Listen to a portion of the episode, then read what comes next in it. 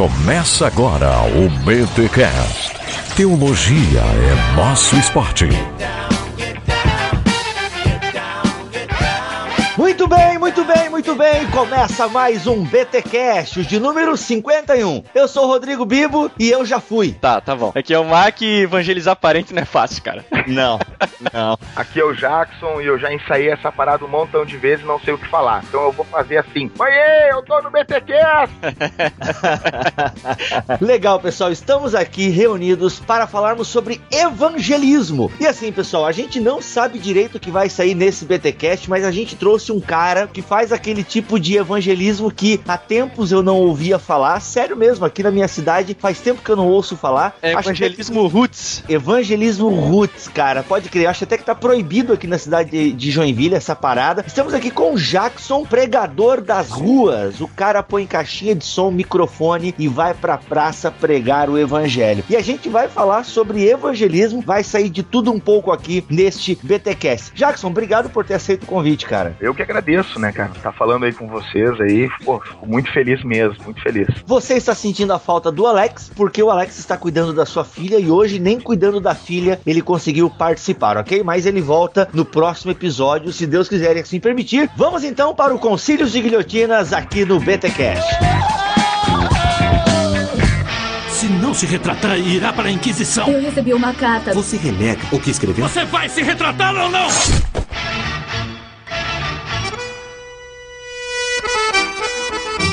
Ai, variedade, tchê! Que essa leitura de e-mails tá mais faceira que nem ganso novo em taipa de açude. Mas antes de irmos para os nossos recadinhos, nós temos aqui que cortar cabeças. Agora é o momento do nosso concílios e guilhotinas. E eu preciso dizer que cabeças vão rolar novamente. Pois é, aconteceu que no episódio 49, o gigante sobre Richard Baxter, o Bibo acabou falando a seguinte frase: Em coisas essenciais, unidade, nas coisas não essenciais, liberdade, em todas essas coisas, caridade. E o Bibo acabou colocando essa frase na boca do Richard Baxter, porque em um dos livros que nós usamos como referência para fazer esse BTcast, que é o livro Gigantes da Fé, do Franklin Ferreira, o próprio Franklin acaba colocando essa frase, ou pelo menos dando a entender que essa frase foi dita pelo Richard Baxter, porque lá ele não faz menção, nenhuma nota de rodapé dizendo que essa frase poderia ter sido de outra pessoa, quando se sabe que essa frase foi dita por um tal de Rupert Meldenius, que é um pseudônimo de um teólogo luterano chamado Peter Manderlin, do século 17. Há ainda outros que acreditam essa frase a Agostinho. Então, seja quem for o autor dessa frase, não foi o Richard Baxter. Então, corta aí,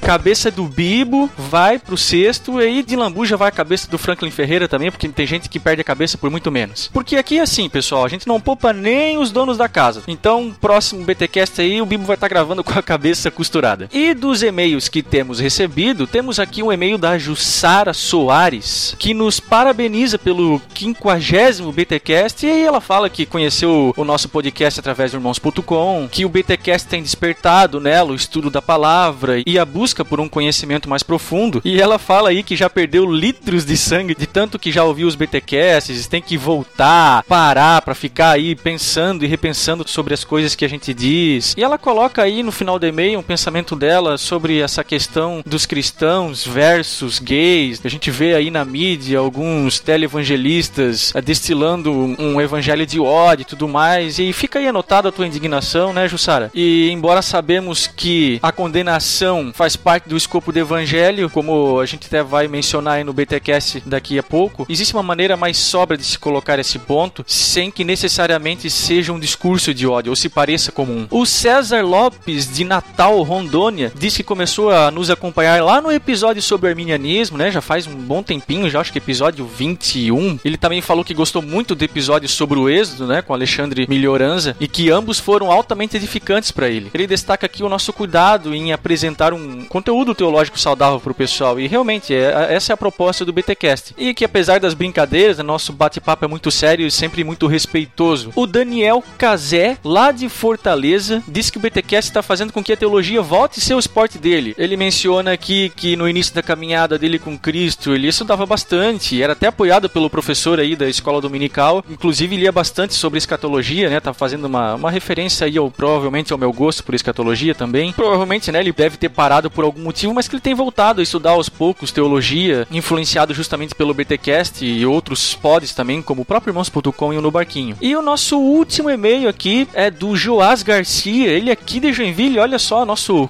conterrâneo. Ele diz que é da segunda igreja do Evangelho Quadrangular e que tem compartilhado e divulgado os BTcasts aí e o nosso conteúdo com o pessoal dos jovens da comunidade dele. Cara, que legal isso, que legal. O pessoal não só baixa os nossos BTcasts, né, seja no nosso site ou seja no irmãos.com, mas tem repassado essa informação aí pra galera, pros jovens aí, os amigos e tal. Cara, muito bom, muito legal mesmo. A gente fica muito feliz com isso. E ele acaba colocando meio que um inception de comentário aqui porque ele menciona aqui um comentário de um amigo dele chamado Arthur de Camargo, que fala assim: Véi, BTcast é muito bom. E finaliza aqui dizendo que Deus continue a sustentar esse ministério. Realmente, o Arthur, o BTcast é totalmente dependente da graça de Deus. Se não fosse ele, a gente não teria chegado onde chegou e a gente espera continuar glorificando a Deus com esse ministério. E galera crentaiada que escuta o BTcast, olha só, o BTcast esse ano está participando do Aí você pode perguntar, mas o que, que é o YouPix? É uma espécie de plataforma que procura divulgar e discutir cultura de internet. Então ele faz isso dando espaço e voz para todo esse pessoal que produz algum tipo de conteúdo na rede. De modo que todo ano eles promovem um evento chamado Os Melhores da Websfera, que já está na quinta edição e é um prêmio que tem um objetivo de destacar aqueles que mandaram bem na produção desse conteúdo indie, sabe? E eles têm várias categorias e dentre elas está Melhor Podcast. E o BTcast está participando desse prêmio. E o que, que a gente quer, pessoal? A gente quer que o BT Power entre em ação. Você aí que diz que ouve o BTcast, que gosta do nosso trabalho, do nosso ministério, pessoal, vai lá e acessa o site www.upix.com.br e vota no BTcast. Haverão vários campos, várias menções. Não tem só melhor podcast, tem melhor Twitter, enfim, vários tipos tipos de indicações, você não precisa indicar a todos, mas lá no campo Melhor Podcast você escreve lá BTcast. Caso você acesse o nosso site, o link também vai estar na postagem desse BTcast, beleza, galera? Ó, vai lá, faz esse esforcinho, demora só, sei lá, um minutinho que você estará fazendo a equipe BTcast feliz. Ou, em gauchês, que você estará fazendo essa querência amada feliz. Como diria o Bibo, sem mais delongas e vamos bater um papo sobre evangelismo com esse Chiru Galdério, gaúcho macho que não come mel, mas mastiga abelha. o Jackson Jax. Chinoca pura um mate que a prosa com este Galdério porto alegrense está de arrancar o sabiá do tocote. E Curgo traz a cuia. Barbaridade.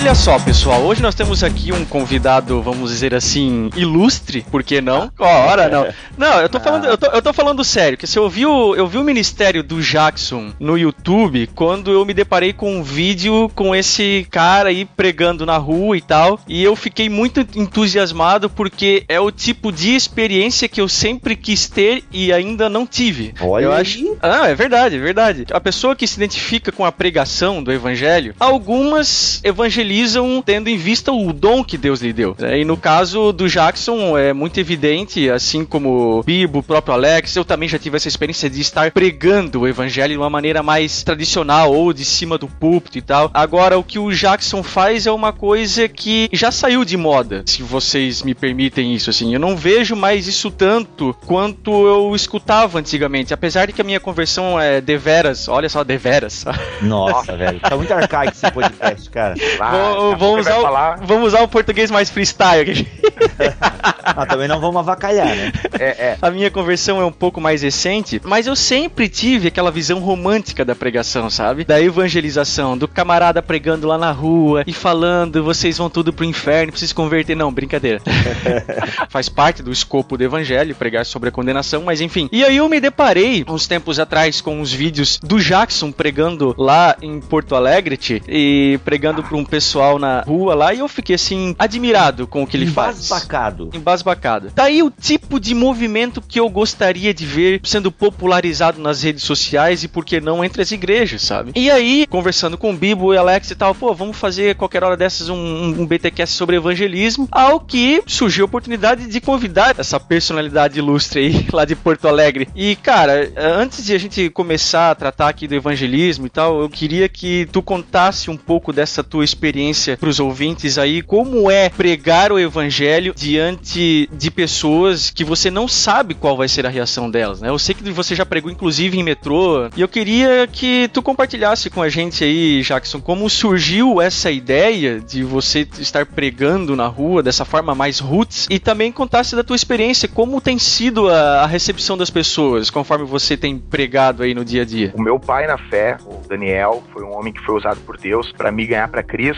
Ele sempre pregou o evangelho na rua. Não sei se o Bibo conhece, ele cantava no grupo Filadélfia aqui de Porto Alegre, ia muito para Santa Catarina, e ele sempre pregou o evangelho na rua, sempre pregou o evangelho na esquina democrática. A gente tem aqui em Porto Alegre, nós temos é, uma esquina, é, o cruzamento da Borges de Medeiros com a Rua dos Andradas e é chamado aqui como uma esquina democrática, né? Todas as manifestações que acontecem em Porto Alegre acontecem na esquina democrática. E uma vez ali houve uma manifestação, se não me engano, foi o Sem Terra, fez uma manifestação e foi decapitado um brigadiano, um policial militar ali. Cara, é tipo um areópago, assim, entendeu? O meu vídeo é pregando ali, eu prego ali direto. Então, assim, eu vi meu pai na fé pregando o evangelho na rua, foi algo que eu comecei a andar com ele, ver aquilo, ver as pessoas sendo salvas, ver pessoas uh, sendo contra aquilo, ver pessoas irritadas. Lembro uma vez, nós estávamos na cidade de Alvorada, aqui da Grande Porto Alegre, e um homem indignado saiu de casa, indignado, querendo brigar, querendo acabar com o culto na rua, e aquele homem acabou se convertendo ao evangelho, foi até o culto, foi tocado por Deus, e eu cresci vendo isso, entendeu? Então eu, tu acaba querendo isso para ti. Uhum. É, ainda mais me, me largaram nos peitos aí a literatura do Orlando Boyer, do Heróis da Fé. Caramba, muito é, bom. É bem devocional, então, pô, tu larga isso na mão de um guri de 15, 16 anos, o cara, eu queria morrer fazendo isso, entendeu? E daí fui pegando, fui começando a, a fazer, eu mesmo a pregar na rua, eu ia nos locais, o meu pai na fé, o Daniel, me largava para me pregar ali, olha, Jackson, hoje é contigo, na hora ali, entende? Uhum. E aí o cara vai tendo que fazer, né, cara? Isso foi na Assembleia de Deus, né, Jackson? Isso foi na Assembleia de Deus, cara. É claro que foi na Assembleia de Deus. É claro, né, cara? Mas um dia eu tava passando na rua ali, cara, e tinha uns presbiterianos entregando folheto, cara. Eu peguei o folheto, eu voltei, cara. Eu voltei, eu tava correndo, me entregaram o folheto, eu voltei. Cara, vocês são presbiterianos e estão entregando folheto, cara. Eu nunca vi isso. Cara, eu também não vi mais eles fazer, porque eles estavam começando uma igreja nova aqui em Porto Alegre. Hum. Mas, cara, eu tô brincando, eu amo os presbiterianos. Mas é uma coisa bem da linha da Assembleia de Deus, né, cara? Uhum. Que tem os seus lados positivos e negativos. É, é então... a gente vai conversar sobre isso, né? Não sei se até a gente pode entrar nisso agora, cara, porque tu não respondeu ainda totalmente a pergunta do Mac. Primeiro responde como é que tu te sente fazendo isso, depois eu tenho umas perguntas para fazer para ti aí. sinto feliz pregando o evangelho na rua. E é, na verdade, tipo um Kinder Ovo, né, cara? É sempre uma surpresa que, que vai acontecer, né, cara? Vou dar um exemplo para vocês. Uma vez eu fui pregar na véspera de Páscoa, sábado, centro de Porto Alegre, apinhado de gente, todo mundo indo comprar ovos de Páscoa. Cara, e o lotado centro, e quando vê, nós estamos na primeira música com a banda tocando, e começou a chover, molhou tudo, nós tivemos que desmontar as coisas na primeira música, o pessoal da igreja triste, porque a gente tava indo embora. Cara, nós estamos guardando tudo na caminhonete, quando veio, voltou o sol, parou a chuva. Eu olhei para um outro louco, eu toquei até a minha pedaleira da guitarra desligada de tanta água. Eu virei para um cara e disse: Cara, vamos montar tudo de novo e vamos tocar ficha. O cara disse: Vamos. Montamos todos os instrumentos, tocamos ali do jeito improvisado e pregamos o evangelho. Cara, e de ver essas pessoas depois, no domingo de Páscoa, pessoas que estavam num outro bairro, no centro de Porto Alegre, visitar a igreja, cara, e nos cultos, assim, ó, eu tava lá vendo vocês na rua, entendeu? E, cara, pode parecer simples simples para algumas pessoas, entendeu? Mas, cara, é muito. É demais. Ou tu tá pregando o evangelho e tocar água em ti, lá de cima de um prédio, como já aconteceu comigo, entendeu? Os caras tocar balde de água em mim. Então, cara, passar o cara gritando. A última vez agora eu tô pregando no centro, veio um bêbado e me largou uma moeda de um real no bolso de oferta, entendeu? cara falar pra ele assim, cara, não, não, não, não, não, e ele continuar, não, é só uma moedinha pra ajudar a obra de Deus. E, tipo, a gente não tira oferta na rua. Aham. Mas, cara, então é, é um Kinder Ovo, resumindo, cara. É sempre Sim. uma surpresa, entendeu? Tu tocou no ponto, cara. Eu já preguei uma vez ao ar livre num, num evento, só que assim, só um bêbado veio, aceitou o apelo que eu fiz, tá ligado? Sim, não, é comum. Bêbado é cara bem quebrantado, né, meu? Ô Bibo, ô Bibo, aqui em Porto Alegre tinha um bêbado que entrava na igreja e dizia assim: canto 15, canto 15. Cara, tem muito bêbado desviado da Assembleia de Deus, cara. Muito, muito mesmo. Então, é, talvez explique, né, os apelos, eles aceitando os apelos. Mas, cara, vamos falar aqui. A gente rindo aqui, mas é trágico isso, cara. Não, é trágico, é trágico. No fundo é trágico. A gente brincou aqui, mas é, é que tem que rir pra não chorar mesmo, cara. Mas assim, cara, como é que é esse negócio assim, ó? Tipo, a eficiência. Porque eu confesso pra ti que quando eu ouvi falar de ti, e aí o Mac falou assim no Twitter: Ah, tu é o cara que prega no metrô. Aí eu falei, meu, cara que prega no metrô. Aí eu acho que eu fui atrás de ti, cara, e achei um vídeo teu. Falei, meu, será que é aqueles loucos que fica berrando com caixinha Sim. de som na praça? Sim. Não, eu tô jogando a real contigo aqui. Claro, porque claro, claro. o exemplo que eu tenho são poucos exemplos bons de evangelismo de rua, assim, nesse sentido, que eu vejo que funciona. Porque, assim, o que eu quero perguntar pra ti é a questão da eficiência desse método. Eu preguei num evento de igreja, promovido por uma igreja, numa praça pública. Então, assim, teoricamente tinha só gente da igreja naquela praça. Lá, lá. Entendeu? Cruzada, os- né? Vai lá, toma a. a. É, Só então a geografia do evento. Isso, eu questiono e tanto que eu não participo mais de evento assim, porque eu não vejo resultado, mas eu tô falando aqui da minha realidade de Joinville, que pode ser bem diferente de outras realidades. Aí, tanto que eu te falei, só o bêbado veio pra frente e alguns jovens e tal, mas gente que nunca tinha ouvido falar e que realmente foi tocada pela mensagem, ou a minha mensagem também foi ruim, também tem esse lado, né? Mas beleza. O que eu quero dizer é o seguinte, os caras que eu já vi pregando em praça, eu não consigo imaginar resultado naquilo, entende? Sim. Então são lá os caras assim com roupas institucionais, entendam o que eu Sim. quero dizer. Então, quem não entendeu, não posso ser mais claro, senão eu Entendi. perco o emprego.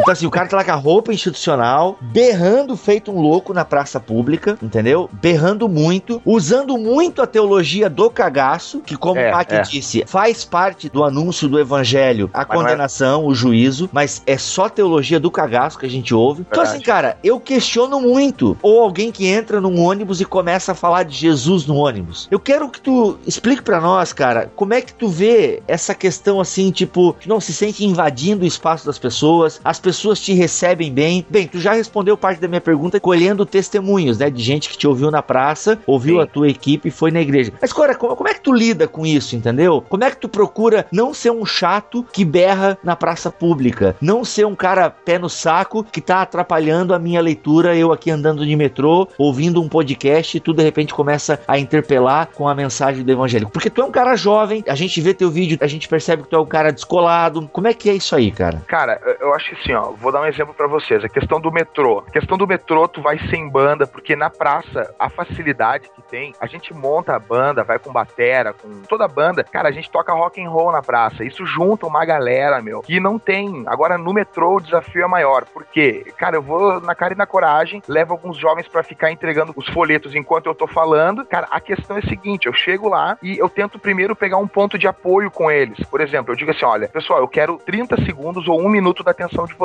Eu tento não passar o que eu pedi. Eu começo a falar assim, olha, hoje no Brasil, o evangelho tá avacalhado. Eu tento falar uma linguagem bem popular, bem freestyle, tá, Mike? Então, eu tento falar de um jeito, cara, que primeiro que eles vejam que eu não sou um alienado da realidade, que eu tô vendo o que tá acontecendo, que eu não tô aqui defendendo a minha igreja. Não, eu tô ciente. Eu digo assim, cara, Jesus não tem nada a ver com isso. Jesus não é obrigado a cumprir mentira feita em nome dele. Tu mostrar lucidez enquanto tu fala ajuda muito, entendeu? Eu vejo isso, pelo menos, Bibo. Tu Uhum. mostrar lucidez. Cara, eu tenho uma recepção muito melhor no metrô do que na praça, pra ter uma noção. No metrô, que eu acho que eu tô atrapalhando mais ainda, eu sou bem rápido, cara, no metrô. Entro num vagão, entrego os folhetos, saio, já vou pro outro. Cara, eu tento ser de uma forma, olha, ocupar um minuto, um minuto e meio, não passar disso, deixar as pessoas se decidirem. Isso é muito importante também.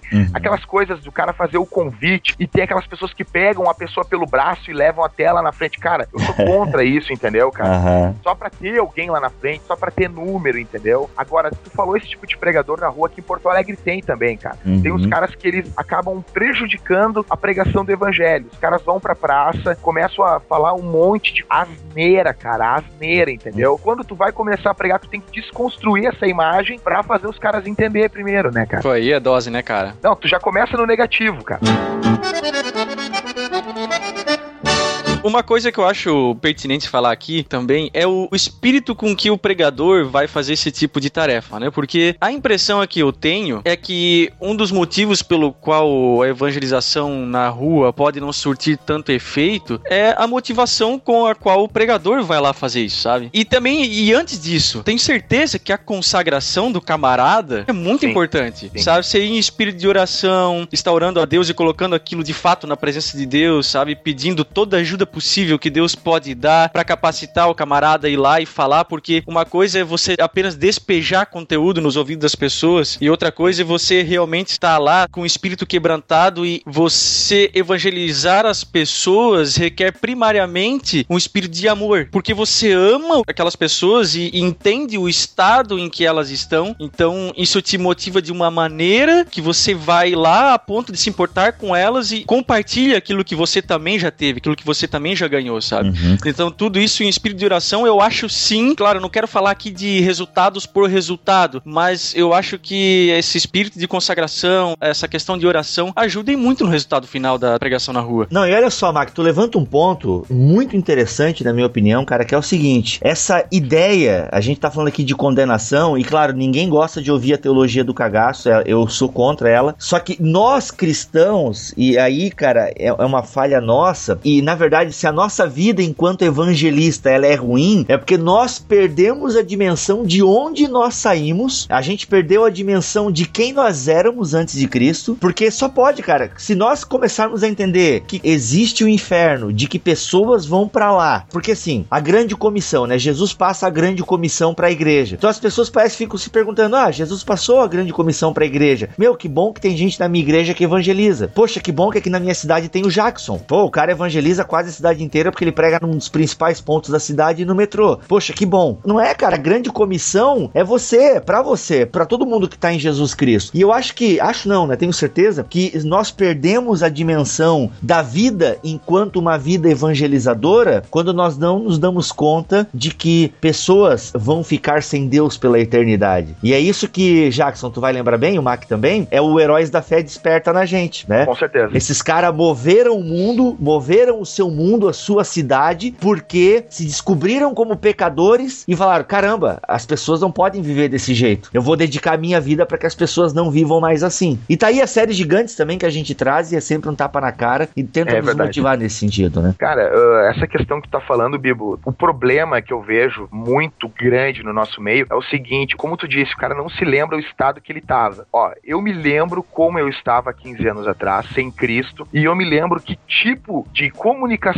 que eu consegui entender. Eu procuro reproduzir alguma coisa quanto a isso, ser contextualizado, porque, cara, eu não me converti dentro de um culto, eu me converti numa sala de discipulado. Foi uma forma bem franca, bem clara de apresentação do evangelho que eu entendi, que fez sentido pra mim, porque às vezes o que era pregado nos cultos não me dizia nada, cara, entendeu? Uhum. Então eu, eu me lembro de qual foi a mensagem que tocou no meu coração. O problema que eu vejo é que hoje em dia o pessoal não se lembra mais como que estava no mundo, como que eles estavam perdidos e de Uhum. que forma que eles foram alcançados. Quem se converteu tem uma vantagem sobre aqueles que nasceram na igreja nesse ponto, que eles sabem o que que é a vida de uma pessoa perdida no mundo de pecado, né? Uhum. Então, tu leva uma vantagem porque tu sabe como que chegar até um ímpio, porque tu já foi um ímpio perdido, entendeu? Apesar de quem nasce na igreja já foi ímpio também, mas já cresce nesse ambiente religioso, é um pouquinho mais difícil, né, cara? Uhum. E aí levanta até uma pergunta que eu penso que cabe agora nessa parte do programa, que é como evangelizar num país cristão, porque o Brasil é sim um país cristão, ainda que não viva de maneira cristã, né? Alguém vai dizer aí nos comentários, mas a gente tá ciente disso. Mas teoricamente, você vai falar com alguém, não, eu creio em Deus, Deus é é a razão da minha vida e tal. Mas eu também gosto de tomar uns passes lá no espiritismo e gosto de jogar um búzios para ver como é que vai ser, né, a minha vida no futuro e tal, tal. A gente vive nesse sincretismo. Então, teoricamente, é um país que acredita em Deus. Como pregar então num país que é cristão e de maneira contextual e ao mesmo tempo sem perder a essência do evangelho? Assim, é uma coisa que a gente precisa diferenciar. Aí vocês vão dizer se concordam comigo ou não. Evangelho não se contextualiza. Quem se contextualiza são as pessoas e o ambiente. Evangelho mesmo aqui no Brasil, nos Estados Unidos, na África, onde for. Sim, o conteúdo é mesmo, o que o muda é a conteúdo forma. é mesmo. Isso. Né? O que Concordo. muda é a forma como a gente vai pregar, né? Enfim, se fazer de louco para os loucos, como o Paulo falava, né? A princípio, você apenas pregar o evangelho puro e simples, para pegar aqui a- o título do livro do C.S. Lewis, já deveria bastar. Mas, aí pegando agora uma fala, acho que foi do Jackson agora há pouco, que infelizmente que a gente tem que, antes de pregar o evangelho hoje em dia, porque um pseudo-evangelho vem sido pregado, você tem que perder muito tempo desconstruindo aquilo que não é verdade, para depois pregar o que é verdade. Ou seja, a apologética está extremamente ligada ao evangelismo, Evangelismo, então. Exatamente. E aí você vai ter que lidar não só com o cristianismo mentiroso que vem sido pregado, como também lidar com o sincretismo religioso. Vai ter que lidar com as outras diferentes seitas e, e religiões que existem no Brasil. Isso também faz parte dessa desconstrução, né? Tu falou bem, viu? A apologética faz-se necessária, assim, de uma forma importante, assim, cara. Porque aquela história, assim, o que eu não consigo engolir, eu sei que as pessoas fazem isso de uma sinceridade, muita gente faz isso de forma honesta, mas, cara, eu sei que isso pode até, em alguns momentos, surtir algum efeito, mas só o Jesus te ama não basta, cara. Só o Jesus te ama, assim, ah, mano, se tu não sabe pregar, só fala assim, Jesus te ama. Tá, eu sei, tudo bem, uma ou outra exceção, isso pode funcionar, cara, mas de maneira geral, eu acho que isso é uma forma muito simplista de se levar o evangelho pra uma pessoa que tem tanto pra conhecer de Cristo, sabe? Quando chega na parte da Bíblia, eles aceitam ser simplistas. Vou dar um exemplo pra vocês. Digamos assim, Bibo e, e tu, Mac, vocês vão fazer uma cirurgia ou o filho de vocês e o médico chega e diz assim: Não, cara, eu não sei fazer bem a cirurgia. Pô, a gente não vai dizer assim, não, mas faz um cortezinho lá e basta, entendeu? A gente não aceita isso na medicina. Vamos ser representado por um advogado. E o cara, cara, eu não sei muito bem advogar ainda. Não, mas tudo bem, só levanta lá e me defende. A gente não aceita. Mas aí quando chega na parte da Bíblia, que vai tratar de questões eternas, eu vejo que o pessoal aceita, Uhum. entendeu? Eu vejo que o pessoal aceita. Cara, a primeira coisa, Bibo, respondendo o que tu falou, cara, primeiro, o cara não tem que ter dó de cortar. O cara não tem que ter dó de dizer o que tá errado. Se o cara vai evangelizar num país hoje onde tem muitos cristãos, muitos evangélicos, sincretismo tomando conta, o cara não tem que ter dó. Eu vou contar um caso bem rápido. Eu fui evangelizar um muçulmano, cara. Hum. É, ele veio de Israel com 20 e poucos anos de idade e o cara odeia a igreja. Cara, a família dele era de uma igreja, dona de uma emissora, aí que o pessoal conhece, tá? Só que ele, muçulmano, cara. Eu comecei a conversar com ele, eu notei que esse cara tinha muito mais lucidez do evangelho, do ponto de saber do que não é evangelho, do Aham. que o pessoal da igreja. Que Cara, paradoxo, né? não, olha só. E eu comecei a falar pra ele do evangelho. E ele, cara, o meu problema não é Jesus. O meu problema não é igreja. Eu tô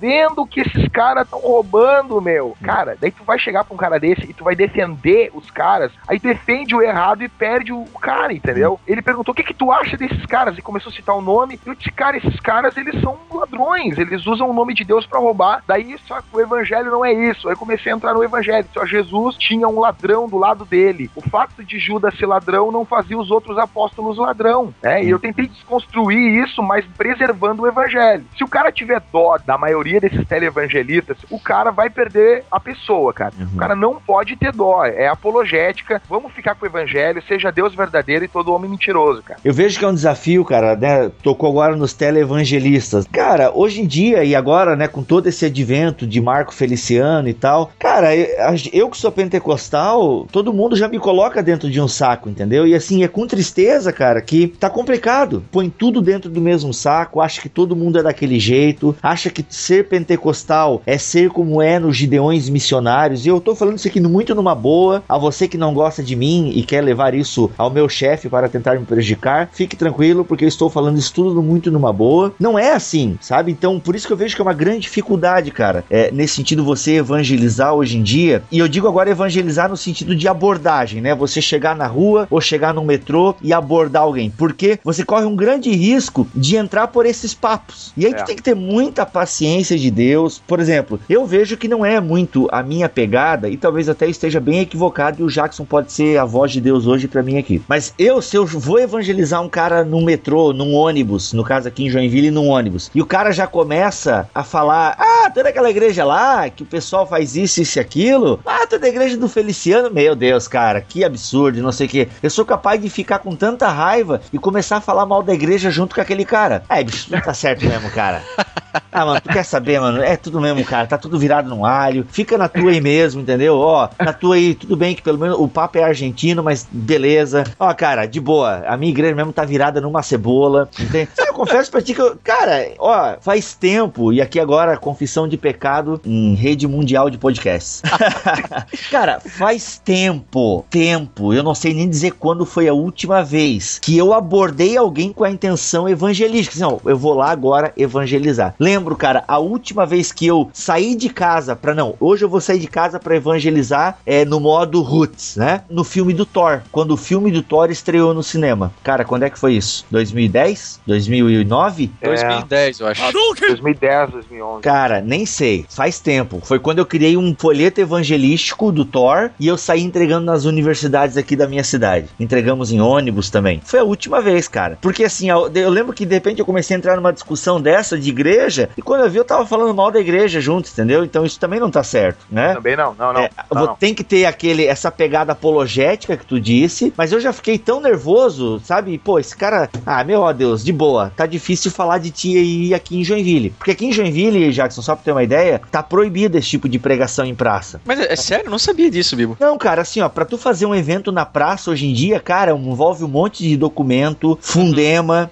não dá pra tu ligar uma caixinha de som e sair falando assim. Não, Alguém aqui, me corrija também não. É, alguém não, me corrija. Eu... Mas tá não, bem complicado não. fazer evento público aqui na cidade de Joinville. Cara, aqui também não. Bom, não sei como é que é aí, mas aqui eu pego liberação na prefeitura. A gente. Bom, é fogo, né, cara? É, a gente fala da maçonaria, mas a, às vezes a igreja acaba fazendo a mesma coisa. A hum. gente tinha uma irmã que, que era ela que liberava.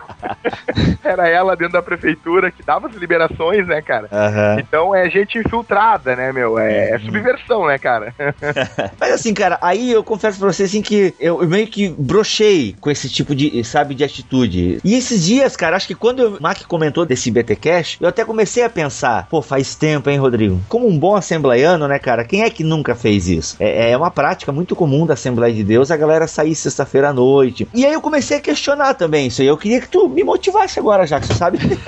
cara, então, assim, ó, eu comecei a questionar. Tipo, ah, o pessoal vai lá na, numa danceteria evangelizar lá na frente da danceteria. Eu comecei a questionar esse tipo de evangelismo evangelismo. Cara, será que dá certo? Tipo, ah, o cara vai lá e começa a evangelizar uma prostituta.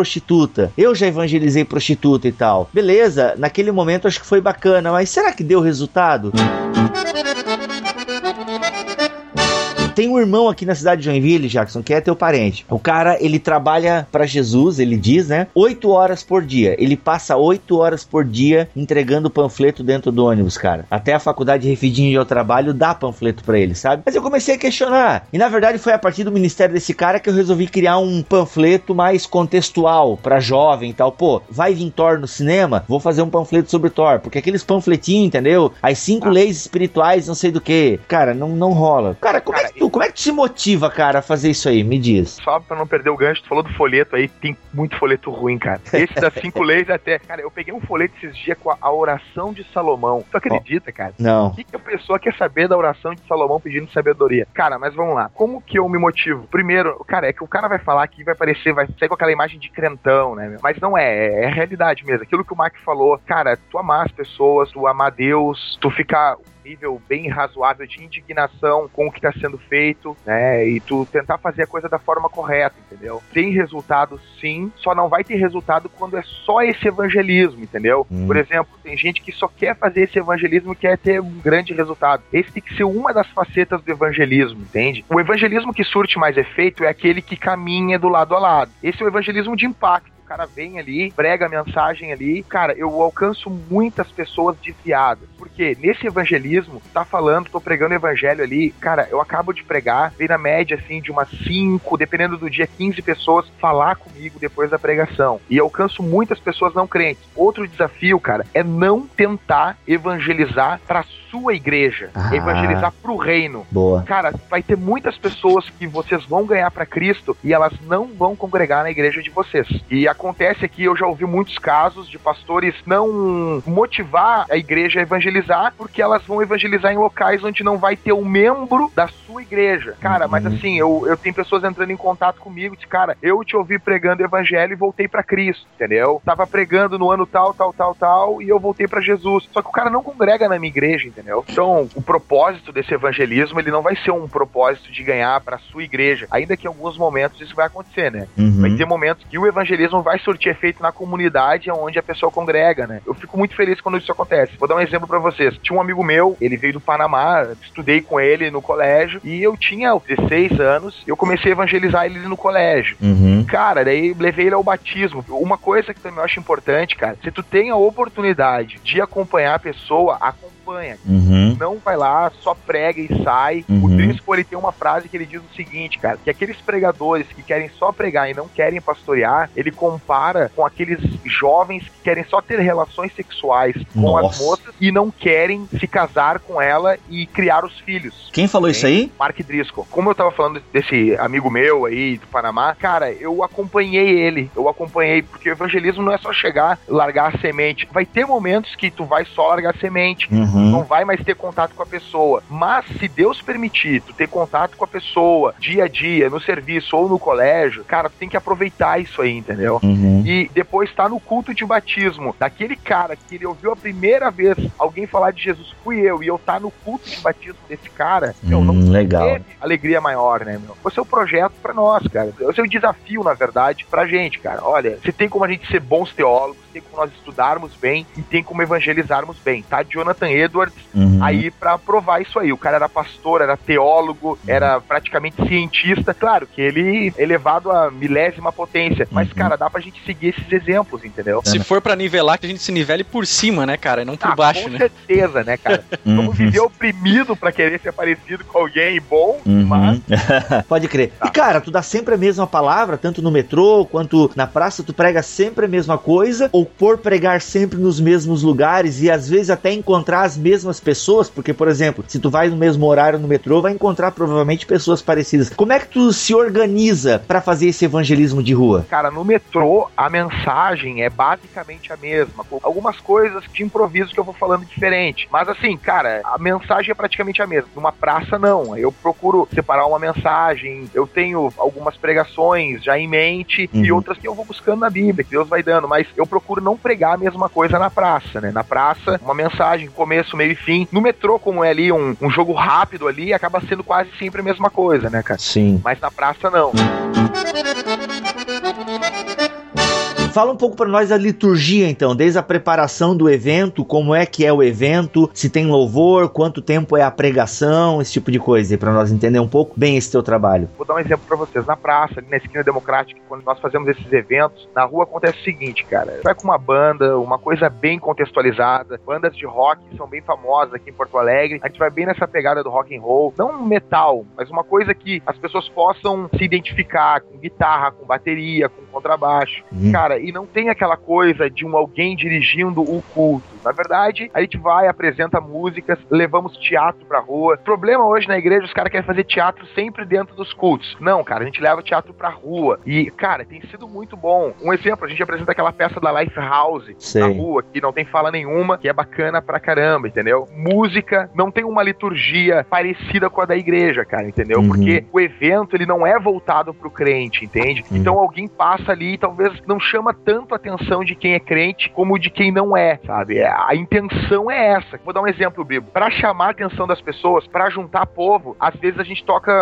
uma canção instrumental, tocamos só instrumental, entendeu? Uhum. Porque a ideia, cara, não é tanto ali fazer o povo cantar junto. Uhum. A ideia é agrupar pessoas pra vir e pregar. Na rua dá pra tu fazer assim, nós já fizemos dessa forma. Cara, tu canta quatro músicas, prega. Aí começa de novo, porque é cíclico. Ah, por ali, Uhum. toca mais três, quatro músicas, apresenta a peça uma segunda vez, porque o público já tá renovado e Uhum. vem e prega de novo, entendeu? Evangelismo estilo Teletubbies, assim. É, é, Hum. isso mesmo. De cara, novo.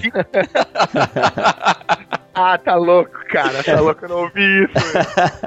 Não, mas eu, eu concordo plenamente, cara. Show de bola isso aí. Cara, pra nós, às vezes não tem tanta graça. Pô, vamos tocar essa música de novo. Mas quem já tá começando a, a pegar ali o costume de estar na rua já acaba, pô, legal. Uhum. Né? Às vezes o pessoal que é novo pergunta, bah, mas vocês vão apresentar a peça de novo. Não, de novo. É, de novo. De novo, de novo. Porque o pessoal é tudo novo, né, cara? O pessoal Sim. que tava ali já saiu e a gente tem ainda a hora. A prefeitura, digamos, nos deu quatro horas pra usar a praça, a gente usa quatro horas e um minuto. Mas então tu tem uma equipe grande, então, né, cara? Como é que é? Tem um ministério por trás disso? Alguma instituição missionária, tipo Jocum, alguma coisa assim? Como é que é? Não, cara, a coisa é bem simples. Eu tenho alguns amigos que às vezes vão, às vezes não vão. Quando eu consigo fechar todo mundo, eu tento marcar com antecedência. Por exemplo, nós fizemos aquele que o Mac viu e gostou, na esquina democrática, foi o último sábado antes do Natal. Eu procuro fazer assim, em vésperas de Páscoa, sempre Uhum. no sábado, né? Último Uhum. sábado antes do Natal, antes de feriados, o pessoal tá comprando bastante coisa no centro de Porto Alegre e tem bastante gente. Daí eu já aviso o pessoal, por exemplo, a igreja que eu estava congregando, nós fizemos esse evento dois dias. A igreja toda foi, apresentei pro pastor, ele concordou. Nós fizemos esse evento na rua no sábado, Uhum. foi toda a igreja. Aí no domingo nós fizemos na frente da igreja, no pátio, e convidamos os vizinhos. Aí não foi no centro de Porto Alegre. Aí, Uhum. como foi na frente da igreja, quem pregou foi o pastor, entendeu? Eu conversei Uhum. com ele assim: olha, pô, na frente da igreja, como é a igreja ali, o pessoal tem que te ver, como tu é o pastor da igreja, prega tu. Aí na esquina democrática eu vou estar pregando. Não, beleza, a gente fechou e foi, entendeu? Eu boto no Facebook, alguns irmãos aparecem, me ligam, ó, Jackson, vou estar contigo, entendeu? Mas a coisa eu procuro fazer com antecedência, porque eu não tenho um grupo fixo ainda de pessoas, entende? Tu tava falando aí, já que da maneira como você constrói as coisas, né? Uma forma de atrair o público é a música. A gente sabe que a música aí tem um chamariz muito eficaz, né? Pra atração de massas, de multidões e tal. E isso me chama a, a atenção pra uma coisa, né? Métodos de evangelismo. Boa. Porque a gente sabe que às vezes nem sempre é tão fácil dizer se um método é bíblico ou não. A gente sabe que a gente tem que provar as coisas com as escrituras, mas quando se fala de métodos, a coisa até descamba para um lado muito passional, assim, né? O que vale é ganhar as almas, né? Não importa o método Sim. e tal. Não, mas eu acho que o método importa sim. Claro. né? Vou dar um exemplo. O Iago tem repetido isso algumas vezes na- nas redes sociais aí. Eu não sei se a frase é dele. Eu, eu acho que a frase não é dele, mas enfim, que fala mais ou menos assim: né? aquilo com o qual você atrai as pessoas vai ser aquilo para o que você atrai. O exemplo: culto de jovens. Então a igreja tá toda empolgada lá e quer dar um jeito de, de atrair. Você que está na igreja, convide um amigo seu lá na escola e tal, e traga pra gente fazer o famoso louvorzão de sábado à noite. Sim, sim, né? sim. E aí, cara, chega na hora, apenas se toca música, tem muito ping-pong, descontração, gincana. Meu, agora, gincana eu peguei pesado agora. Gincana é,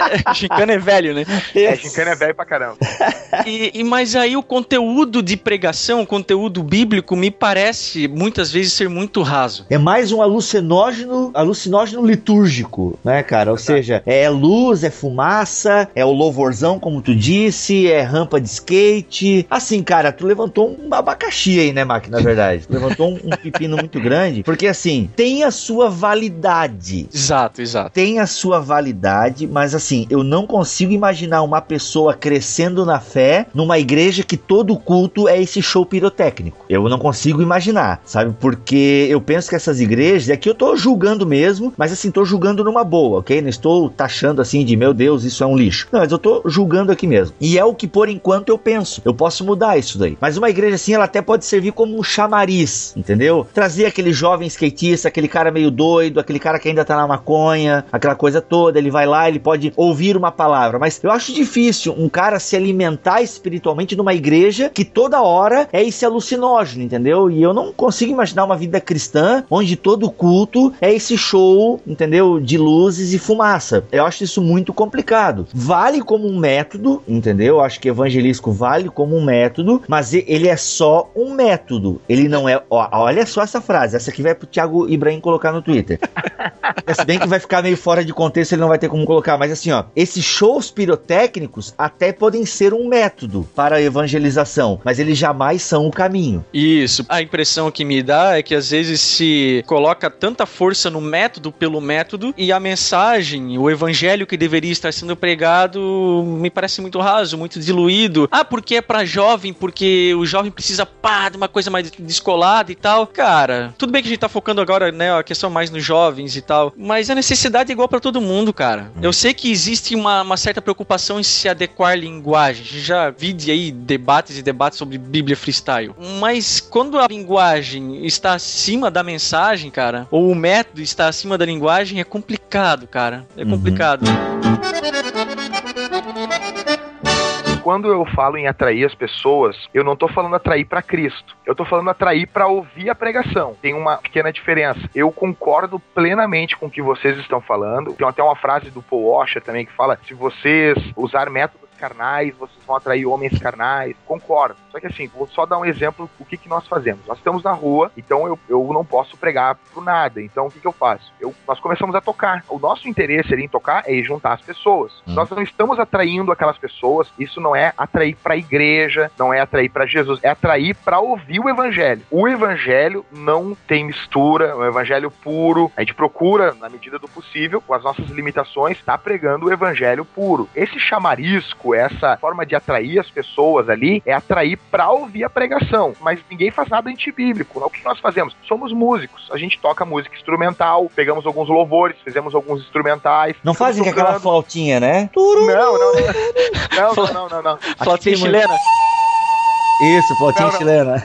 Los- Los Atipas? É. Não, não, não. E outra coisa, vocês falando da questão do método, eu vejo o pessoal se quebrando numa coisa que é simples, mas é que faz toda a diferença. A questão do método, ele não é para tornar a mensagem do evangelho relevante. O método não torna a mensagem do evangelho relevante. O Uhum. método ele é para não comprometer a mensagem do evangelho. Olha só, vou dar um exemplo. Nós fazemos o culto dessa forma não para tornar o evangelho melhor, não, é para não prejudicar que a gente não faz aquela liturgia antiga. Estão colocando uma tendência positiva no método. Não, o método é para não comprometer. O evangelho é bom. Eu entendo, porque se você também pegar uma liturgia muito antiga, que funcionou, sei lá, há décadas ou quem sabe até séculos atrás, porque estava num contexto e tempo e lugar diferentes, né? Diga-se Tem- Europa. É, é, é, e tentar aplicar aí 2013, jovens, é, sabe, Brasil, não vai funcionar. Qualquer pessoa aí pode entender isso, né? E Então, realmente, isso que o Jackson tá falando é de fato, você usa um método com o qual as pessoas estão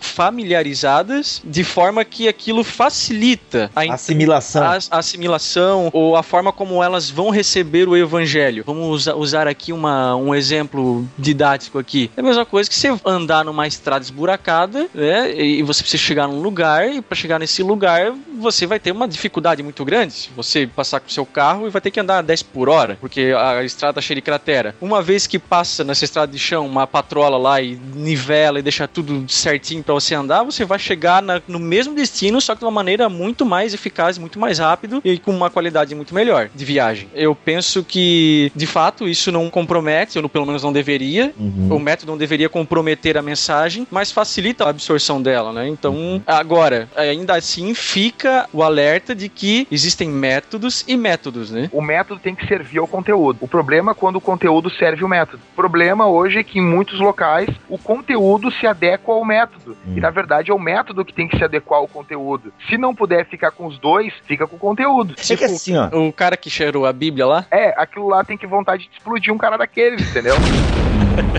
Assim, ó, por exemplo, eu penso o seguinte, cara, tem que ter discipulado. É aquilo que tu já ventilou há uns minutos atrás aí, Jackson. Tem que ter discipulado. Pode fazer um culto de jovens animado. Eu sou a favor disso, entendeu? Faz Sim. lá, toca um louvor legal, animal, faz uns teatro, faz depois uma pausa no meio do culto, deixa a galera brincar e tal, depois volta. Pode ter. Pô, cara, vamos lá na minha igreja, é legal, tu vai gostar. Pode até ter como uma isca. Só que se for só aquilo, é o que eu tava tentando falar antes. Se Perfeito. for só isso, cara, não vai vai servir. Porque daí o cara uma hora vai enjoar, porque a gente enjoa de uma diversão. Verdade. Nós somos seres humanos que enjoamos. A gente chega uma hora que a gente quer outro tipo de diversão. Entende? Claro, tem exceções. Eu vou amar cinema pra sempre, né? Mesmo depois de Homem de Ferro 3. Então, assim, brincadeira, Marcos. Safado ficar dando spoiler aí no Facebook.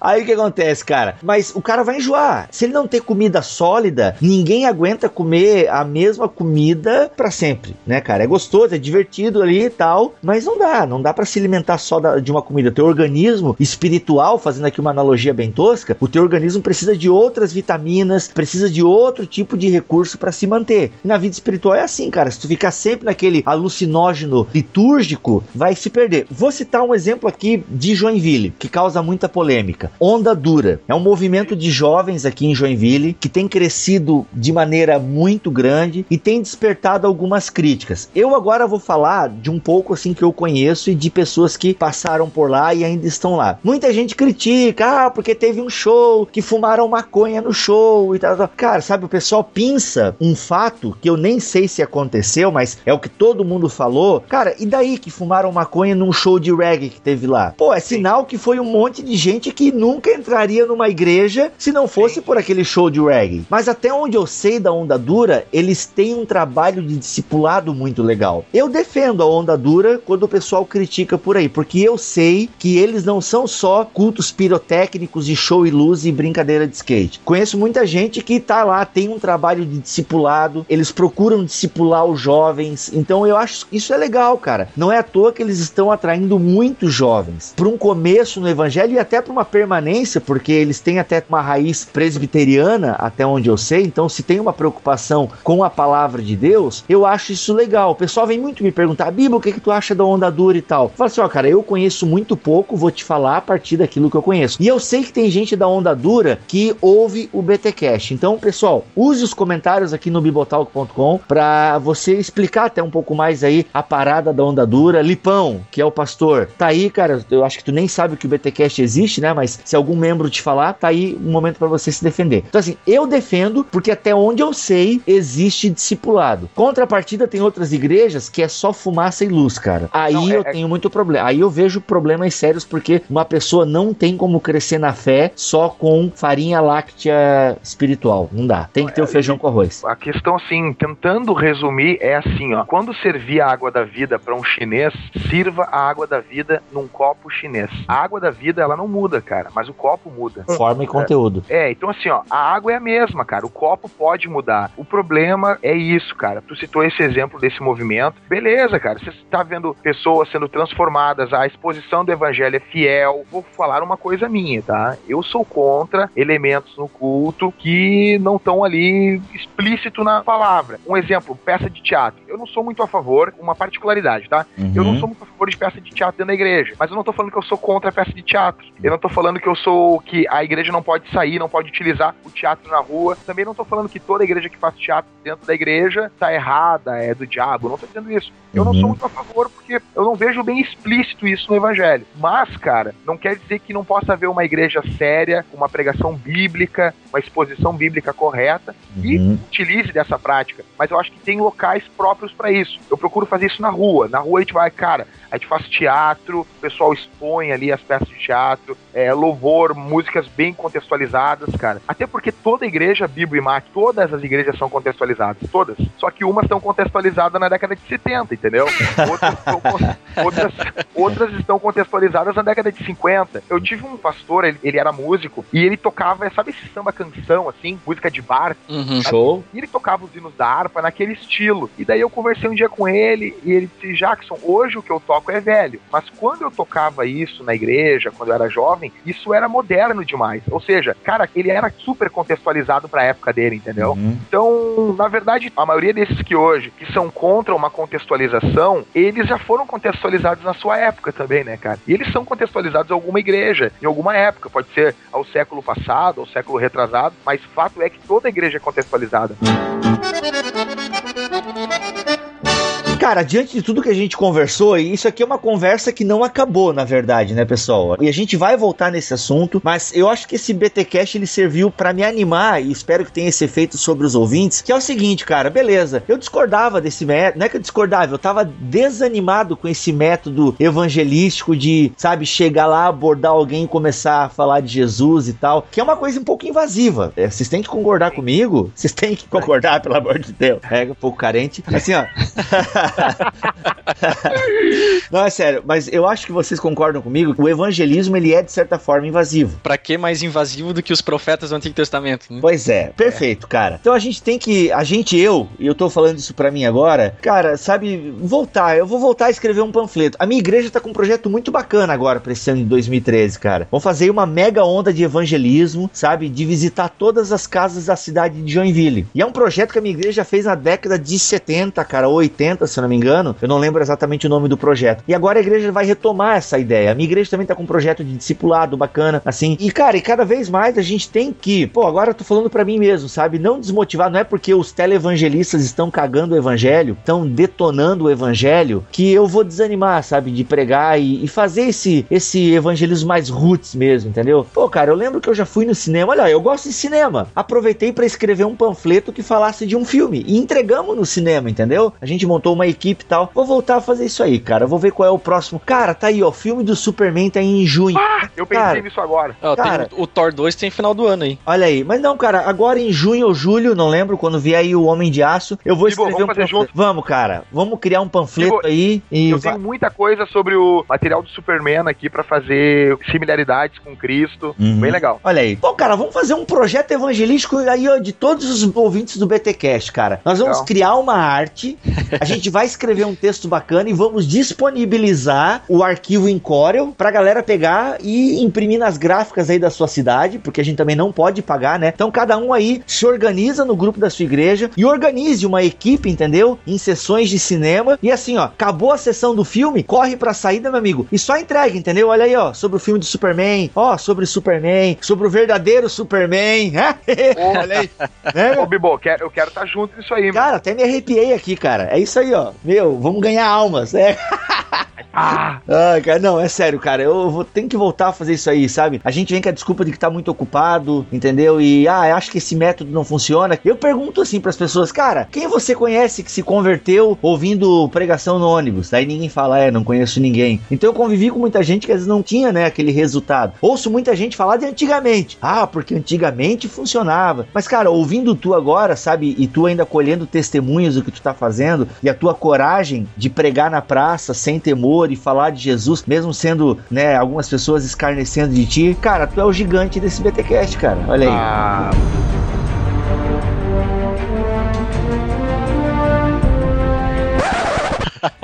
Verdade, cara, me motivou. Tem uma última coisa que eu esqueci de falar que o evangelismo gera. O evangelismo gera união dentro da igreja. Cara, a ovelha, ela tem que gerar ovelha, tá? Hum, então, quando a ovelha tá gerando ovelha, cara, eu já notei isso. Depois que a igreja volta de um evangelismo, cara, a igreja volta feliz, cara. Olha aí, cara, que legal. Cara, eu notei isso não só em uma igreja, em mais de uma igreja. Os cultos passaram a ser melhores, as pessoas voltaram mais felizes. Cara, isso é lindo demais. Até alguns problemas de relacionamento que aconteciam dentro da comunidade, cara, eles foram colocados de lado porque tinha uma coisa maior para fazer. Cara, eu vou falar aqui um jargão bem bobo, mas o crente que não trabalha, ele dá trabalho, cara. Não, e tem outro cara... jargão ainda, ô Jaque, tem outro jargão ainda. Uma casa com criança é mais alegre, né? A ideia assim do neófito, né? Aquele cara Perfeito. que tá descobrindo a fé e tal. Perfeito mesmo. O evangelismo, ele vai trazer impacto não só no ímpio, no não crente, ele traz um impacto primeiro em nós, cara. Ele nos faz bem, hum. faz bem proclamar a glória de Deus, cara. Eu só quero dizer uma coisa aqui, eu quero participar desse folheto.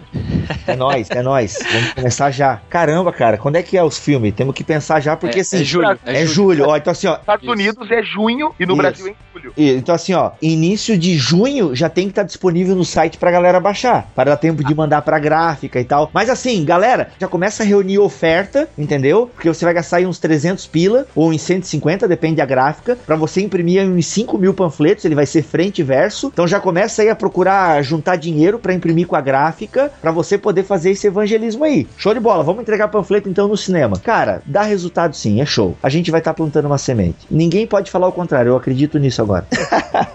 E outra coisa, né, cara? Ainda que o cara, o Mac deve estar tá louco, né? Ou 30 segundos eu não falo mais, Mac, que nem no metrô. Cara, uh, cara, assim, ó, ainda que o cara não veja o resultado, ninguém vai ser bobo e dizer, não, nós não esperamos resultados. Nós esperamos mas ainda que nós não vejamos o resultado, a nossa expectativa tem que estar na eternidade, onde muitos segredos vão ser revelados, cara. E a gente vai saber que talvez uma semente lá no dia X, X que eu plantei, Deus usou aquilo com mais uma pregação de uma outra pessoa uhum. para a glória do nome dele, entendeu? Isso é muito bíblico, né, cara? Eu plantei, Apolo regou, Paulo já tá dizendo isso. isso. É verdade. Legal. Cara, Jackson, obrigado mesmo, cara, por ter atendido aí o convite do MAC e o nosso convite. Ficou ainda pano pra manga. A gente não explorou métodos de evangelismo. E aí, ah, mas eu, pô, vocês podiam dar um método de evangelismo pra gente aí, né, já que vocês falaram tanto. Cara, viva de maneira cristã. Melhor método evangelístico serve para qualquer igreja, né? E para qualquer é, ambiente. Tem né? que ter um barulho depois disso. Aí foi paulada, né, cara? É. então, no meu peito. É, então, o melhor método evangelístico é viva de maneira cristã, serve para qualquer igreja e para qualquer ambiente que você esteja. Mas a gente vai voltar a falar de evangelismo, mas tá aí, ó. Jackson tá nos encorajando. Eu gostei, cara, porque tu fala 30 segundos, entendeu? Não fica querendo dar sermão nem discurso. E outra, nem falando mal de outra religião. Cara, daria mais outro, mais é. um pano pra manga, que é gente que utiliza outra religião para o trampolim para sua, falando mal da outra para poder promover a sua. Péssimo, péssimo. Pior jeito de evangelizar é criticar a religião do outro. Péssimo, péssimo total. Não faça isso que é muito ruim, muito ruim mesmo. Né? Então aproveitar aí, cara, Jackson, na verdade, obrigado, cara, por esse BTcast. Eu que agradeço, só dizendo aí que em 2 Coríntios capítulo 5 diz ali na NVI vai falar que nós devemos viver de uma forma como se Deus exortasse por nosso intermédio. Então que a gente viva dessa forma que a nossa vida seja um evangelismo mesmo. Né? Isso não nos impede de pregar, porque é, a vida tem que estar pregando e a gente pregando também, uhum. uh, com a boca, abrindo a Bíblia e pregando também. Mas que a nossa vida seja um constante exortar de Deus a esse mundo a se reconciliar com Ele, porque Ele nos confiou o ministério da reconciliação. Amém.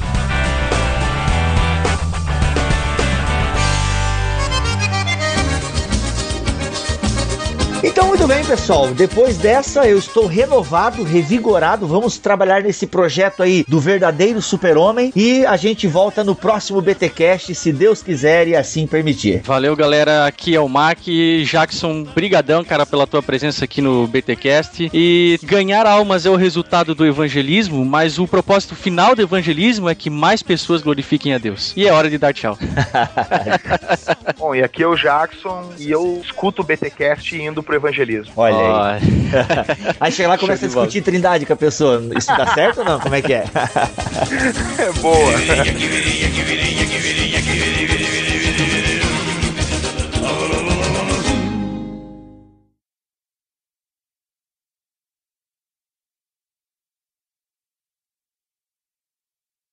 Ô Jackson, e outra coisa, cara, tu assim, tu prega sempre o mesmo sermão, ou como tu prega sempre no mesmo ponto, tu procura dar uma mudada?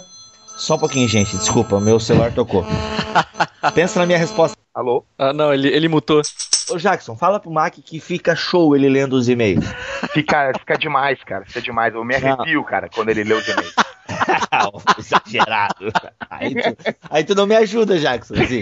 Legal, pessoal. Estamos aqui reunidos para falarmos sobre evangelismo. O Alex não está aqui porque ele é luterano não entende muito da parada. Brincadeira. Essa parte corta, pelo amor de Deus.